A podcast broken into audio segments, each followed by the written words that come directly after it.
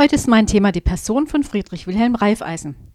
Reifeisen war nicht nur Bürgermeister, er war auch ein zutiefst gläubiger Mensch und er war davon überzeugt, dass Gott ihm mit der Idee der Genossenschaft einen Lösungsansatz zur Behebung der Not der Bevölkerung gab. Was damals funktionierte, kann heute wieder funktionieren. Dazu ein paar Denkanstöße meinerseits. Zum einen können wir uns zu Gemeinschaften gegenseitigen Nutzens zusammenschließen, zum Beispiel bei der Beschaffung von Verbrauchsmaterialien. Wir können als Gemeinde A und B und XY zum Beispiel Verbrauchsmaterialien beschaffen. Dadurch erzielen wir geringere Preise durch größere Stückzahlen. Das heißt jetzt aber, dass wir über die Gemeindegrenzen hinweg zusammenarbeiten müssen. Eine andere Idee, den mein Mann und ich immer wieder favorisieren.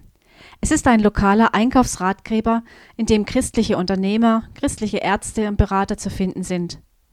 Das heißt, wir schauen nicht mehr auf unsere Unterschiede, sondern, um mit der Bibel zu sprechen, wir sehen auf Jesus, den Anfänger und Vollender unseres Glaubens, der uns gerne das Wollen und auch das Vollbringen gibt und der uns Türen öffnet, an die wir alleine oder als eine Gemeinde nicht gedacht hätten. Warum nicht im ländlichen Raum eine Genossenschaft gründen und zum Beispiel Lebensmittel bei Bauern beziehen?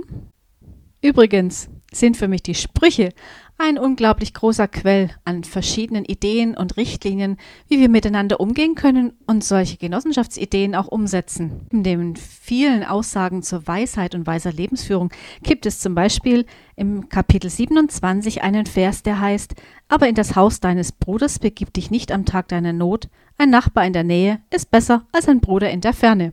Noch ein Rat zum Schluss. Die Lebensgeschichte von Reifeisen findet sich in gut lesbarer Form in dem Buch Ein Mann bezwingt die Not, geschrieben von Franz Baumann.